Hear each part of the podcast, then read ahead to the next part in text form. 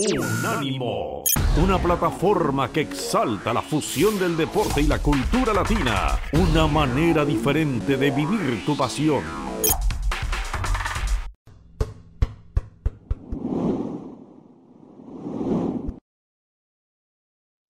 Regresamos, señoras y señores. Aquí estamos junto a Eduardo Lalo Leal, donde Daniel Forni tiene la producción audiovisual, don Tomás Colombo, nuestro jefe, y con ellos nosotros hacemos aquí los meros meros de la raza. Hoy no está don Leo Vega, ya lo hemos explicado, está en desplazamiento hacia América, viene de España.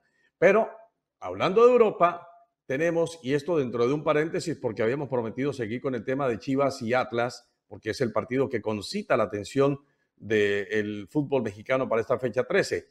Pero también la atención llama don Hugo Carrión por su libro que está haciéndolo de buena forma. Ya lo presentó, por supuesto. Ya tuvimos la oportunidad, inclusive en, otro hora, en, otro programa, de presentarlo. Y qué placer, don Hugo, tenerlo usted en pantalla y tenerlo de nuevo hablando del libro. ¿Cómo va el libro, Hugo? ¿Qué tal? Buen día. ¿Cómo están, muchachos? Un gusto saludarlos. Eh, les pido una disculpa, estoy un poquito disfónico hoy, eh, justamente por la presión por eh, y bueno, con Pence, que fue un, un evento que salió bastante bien. La verdad es que pensábamos que en algún momento no iba a haber tanta gente, pero afortunadamente nos acompañó mucha gente y algunas personalidades del, del, periodismo en México, como Francisco Javier González.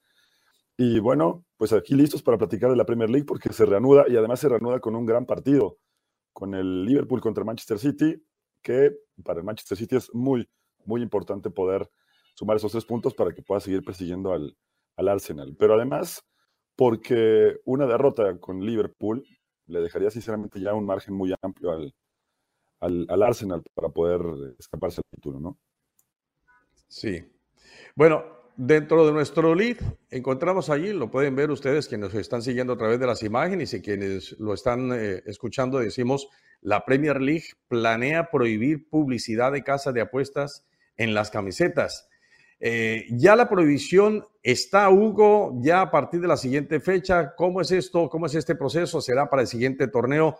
¿Qué novedades se presenta y cuál ha sido la respuesta, la reacción de, los distintos equipos? Porque las camisetas están vendidas eh, a más no poder. Sí, sí. Eh, sobre todo equipos como el Chelsea, el Newcastle, algunos otros de, de la Championship, es decir, de la segunda división, no están de acuerdo con esta medida, ¿no? Y es que, como bien dices, eh, Omar Orlando, eh, los contratos no solamente son por un año. En el caso del Chelsea, por ejemplo, tiene contrato de cinco años y creo que este sería el tercer año de contrato de la, de la firma de apuestas con el conjunto de los Blues. Por lo tanto, habría que negociar o pagar una compensación que el nuevo dueño no estaría dispuesto a hacer. Entonces van a empezar a sentarse a partir de la próxima semana para hablar con los dueños de los equipos que tengan publicidad de casas de apuestas, sobre todo porque ha empezado a ocurrir un fenómeno que hasta hace tiempo parecía erradicado. Jugadores que apostaban al fútbol. En, los noventas, Luis Omar, eh, bueno, eh, debes eh, acordarte, Omar Orlando, que, muchos jugadores en Inglaterra fueron tapa de los tabloides justamente por admitir que apostaban, ¿no?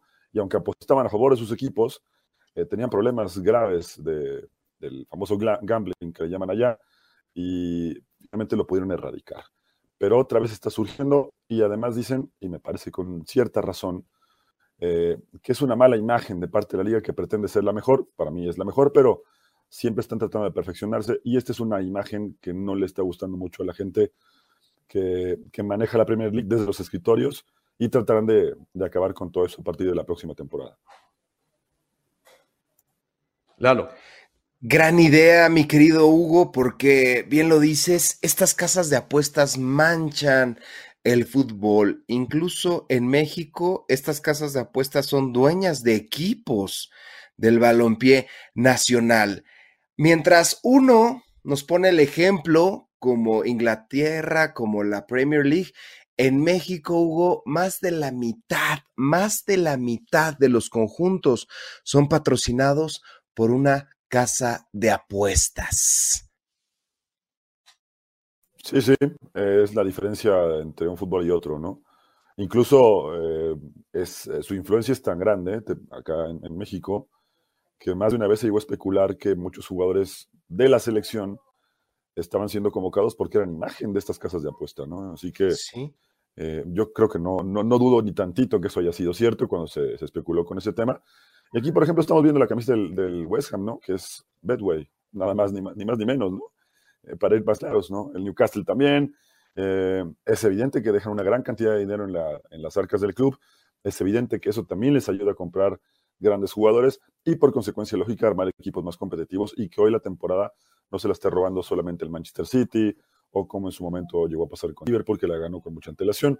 Hoy es mucho más competido y aunque la, pelea final es entre el Arsenal y el Manchester City, pues es evidente que eh, esto, por ejemplo, la camiseta del Newcastle que llegó acompañada de los nuevos dueños con la publicidad de fan, eh, pues es más que, evidente que, que pone sobre alerta a los dueños de la Premier League, ¿no?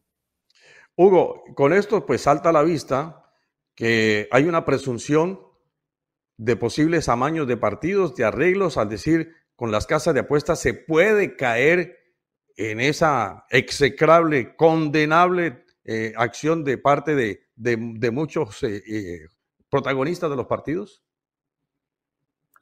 Sí, sí, sinceramente sí. Y lo que quieren evitar, que ustedes lo deben recordar muy bien, es lo que pasó hace 3, 4 años en Indonesia en donde las casas de apuestas gobiernan el fútbol de aquel país. Y bueno, de pronto veíamos resultados de 11 a 5, de 11 a 0, goleadas que en, circunstancias normales no se verían, pero de pronto la investigación se hizo más grande y se dieron cuenta que esos resultados obviamente estaban dirigidos por, por las casas de apuestas, por los apostadores, por la gente que eh, de forma oscura empezó a manejar el, el, fútbol y los resultados. Porque una cosa es manejar el fútbol y otra cosa es manejar los resultados y ahí se les escapó totalmente de las manos. Entonces, quieren evitar cualquier tipo de suspicacia, sobre todo ahora que viene un tema muy delicado. Eh, la fase del descenso, hay cuatro o cinco equipos que están directamente involucrados y otros tres que pueden involucrarse, por lo cual la parte baja de la tabla también está muy, muy candente en ese sentido. Y pensando a futuro, para evitar, insisto, suspicacias, pues justamente lo que quieren es acabar con todo este, ese tipo de, de cosas y no dar margen en lo absoluto a que se pueda pensar mal de algún resultado, ¿no? Claro. Hugo, ¿qué otros países pueden seguir con esta línea? Porque son un cáncer. Lamentablemente llegaron para quedarse con su dinero, no sé si, si bien ganado o qué tipo de dinero, pero se instalaron ya en las principales ligas del mundo. ¿Qué otros países pueden decir, yo también lo voy a hacer? Creo que España quería hacerlo, pero no ha podido, ¿correcto? Bueno, en España hay muchas cosas que quiere hacer el señor Tebas y no ha podido hacerlas. Opina muy bien de todos, opina muy bien de los vecinos, pero en casa como estamos, ¿eh? Entonces, bueno, eh, también está complicado porque justamente también están, no quiero decir gobernados por las apuestas, pero evidentemente hay un patrocinio importante. En Italia más o menos por el estilo. Alemania quizás es la que menos eh, involucrada ha estado, sin embargo, pues fuera del circo. ¿no? Entonces, es algo que tendrán que ir regulando. No sé si en algún momento puede intervenir, Vimos, venimos de un mundial que a nivel juego no dejó margen a ninguna especulación, porque fue espectacular la Copa del Mundo, sí con las fallas arbitrales normales que pueden presentarse, pero no con resultados que le llaman la atención a alguien por, porque fueran demasiado raros para, analizarlos a fondo, ¿no? Arabia dejando de, un lado, dejando de un lado el tema este de las eh, cancelaciones de la publicidad en las camisetas, en las playeras de los equipos de las casas de apuestas, y en lo que tiene que ver, sí, con el fútbol, los partidos o por lo menos el compromiso más importante de la Premier League para esta siguiente fecha, una vez que se reanuda después del parón de la FIFA, Hugo. Pues sin duda el Manchester City contra Liverpool. Ese me parece que es el gran partido de la jornada. Después, como les decía hace un rato, eh, los partidos de la parte baja de la tabla, Nottingham Forest contra Wolverhampton. Eh, cualquiera pensaría que eh, es un partido que no tendría mucha trascendencia, sin embargo, puede ser importante, sobre todo para el Forest, de, sumar estos tres puntos y empezar a escaparse de la parte baja de la tabla. Y después, eh, justamente un, derby, pues no, no propiamente londinense, eh, pero el Aston Villa-Chelsea siempre es un partido picante.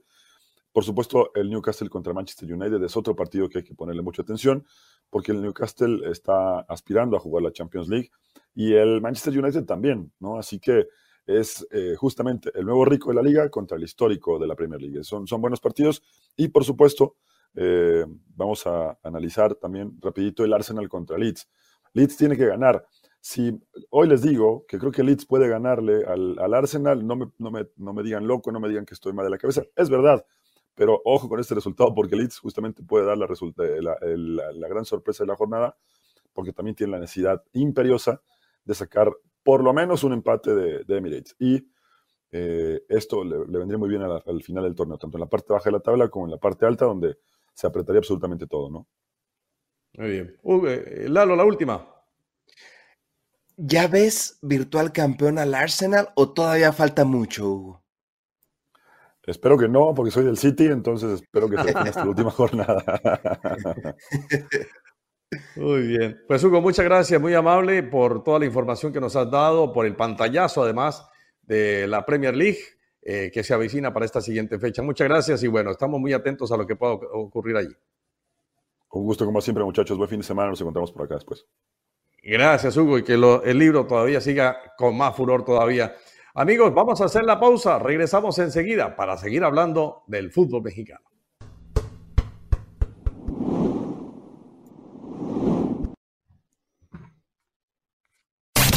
Unánimo, una plataforma que exalta la fusión del deporte y la cultura latina, una manera diferente de vivir tu pasión.